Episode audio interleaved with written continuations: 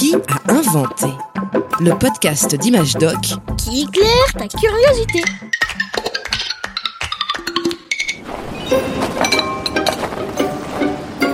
Salut Coucou. Salut Julien J'espère qu'on n'arrive pas trop tôt. Non, non, non, c'est parfait, venez, il y a déjà du monde. Allez-y, entrez. Et qu'est-ce que tu fabriques avec ces bouteilles et ces yaourts? Oh, c'est toute une histoire. Notre réfrigérateur est cassé et le nouveau n'arrive pas avant plusieurs jours. Alors on se débrouille comme on peut pour conserver les aliments. Heureusement qu'on est en hiver. Comme dans l'ancien temps, quand il n'y avait pas de frigo. Ouais, exactement. L'être humain s'est rendu compte assez vite, probablement dès la préhistoire, que le froid permettait de conserver les aliments et d'éviter qu'ils ne pourrissent.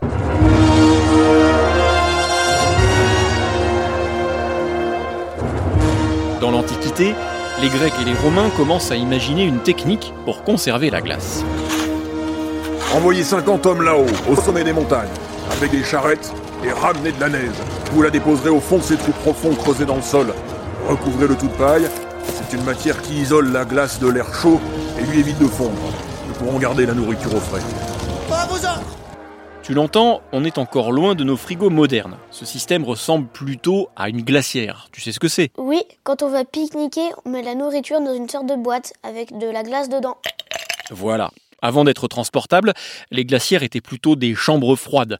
Au Moyen Âge, ces pièces étaient souvent construites en sous-sol pour éviter le contact avec l'air et le soleil et pour maintenir la température assez basse. Mais il fallait toujours de la glace ou de la neige. En été, bah, c'est dur d'en trouver. Eh oui, le véritable changement arrive au 19e siècle sous l'impulsion de deux ingénieurs, le français Charles Tellier et l'allemand Karl von Linde. Ils vont fabriquer des machines qui créent le froid. Mais comment ça marche? Comment le frigo fabrique le froid? Alors en réalité, j'ai dit créer, mais l'appareil ne fabrique pas vraiment le froid. Il absorbe la chaleur des aliments qui sont à l'intérieur. Lorsque tu rentres chez toi en hiver, tu as les mains glacées. Tu les poses sur un bol de chocolat chaud. Au bout de quelques minutes, elles se réchauffent. Ça, tu le sens bien.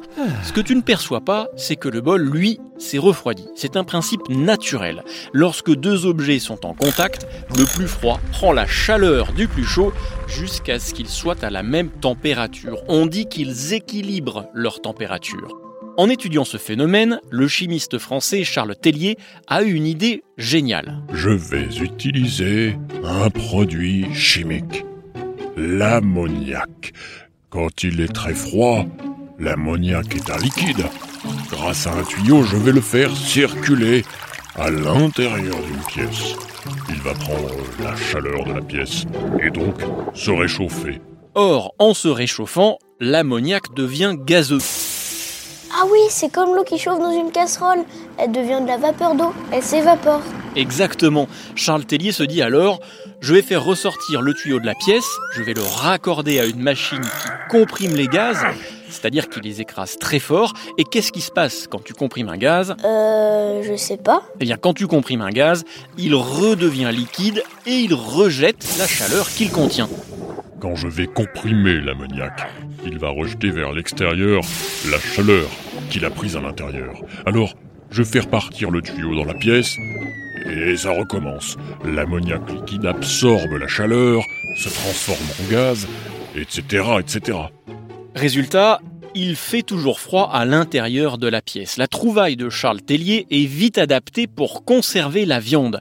En 1876, son système est installé dans la cale d'un bateau baptisé le frigorifique.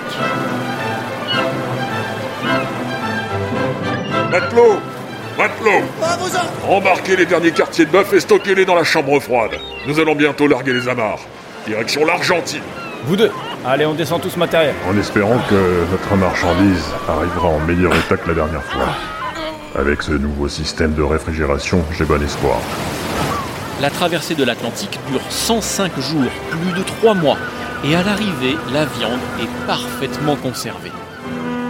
La machine du français Tellier est formidable, mais elle est très encombrante. Impossible à installer dans une maison. Voilà ce que pense l'ingénieur allemand Karl von Linde à peu près à la même époque. Il est plus jeune que Tellier et il travaille lui aussi sur la fabrication du froid. Plutôt que d'équiper un camion, un bateau ou une pièce entière dans un restaurant, je vais fabriquer une boîte. Une boîte réfrigérante. comme une armoire, un garde-manger équipé d'une porte hermétique. L'invention de von Linde reprend les mêmes bases que les machines industrielles de Tellier. De l'ammoniac liquide dans un tube très fin qui serpente contre la paroi intérieure de l'armoire. Le gaz à l'état liquide entre par le haut, il absorbe la chaleur de la nourriture, se transforme en gaz et ressort vers le bas à l'arrière de la boîte.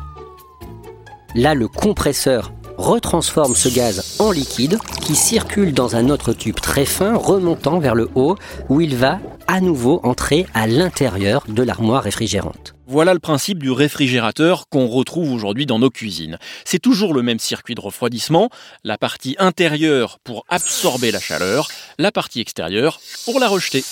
Du coup, si je pose la main derrière le frigo, c'est chaud? Exactement. Enfin, pas le mien qui est toujours en panne, mais ça va pas nous empêcher de prendre le goûter. Allez, attendez, je vais chercher quelques bouteilles dehors. Oh, on se croirait en Antarctique tellement il fait froid. Il ne manque que les manchots. Tiens, d'ailleurs, si tu veux en apprendre plus sur la vie au pôle sud, ouvre donc le magazine Image Doc de janvier 2024. Alors, qu'est-ce que j'ai fait de ces bouteilles, moi? Un podcast original, Bayard Jeunesse, Billy de Cast.